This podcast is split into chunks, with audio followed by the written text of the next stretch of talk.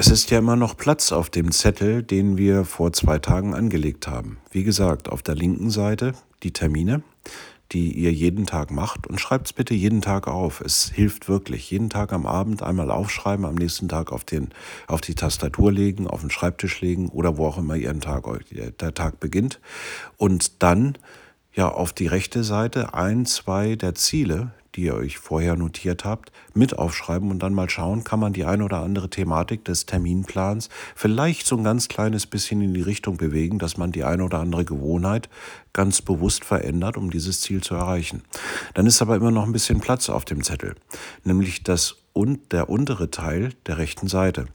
Und dort schreibt ihr die Dinge auf, die ihr denn wirklich mal gemacht habt, die euch passiert sind, die euch positiv überrascht haben, wo ihr feststellt, ja, da ist mir was völlig Unerwartetes passiert. Ich habe einen neuen Menschen kennengelernt.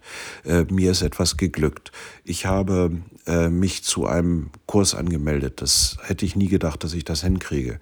Ich habe mir geleistet, ein paar neue Schuhe zu kaufen. Darüber freue ich mich. Oder was auch immer. Spielt gar nicht so sehr die große Rolle. Oder ich habe einen guten Auftritt gehabt. Irgendwo eine Präsentation im Job.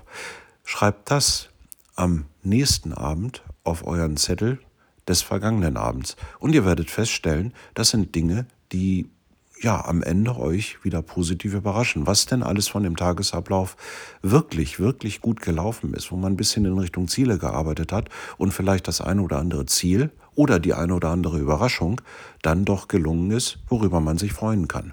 Damit habt ihr den Zettel nämlich im Prinzip standardmäßig aufgeführt. Und hebt die Zettel bitte auf.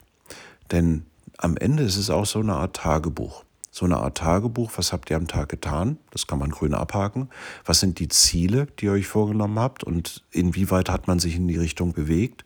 Und wofür könnt ihr euch, worüber könnt ihr euch freuen, was dann unten auf der Seite steht, was denn da tatsächlich Positives passiert ist?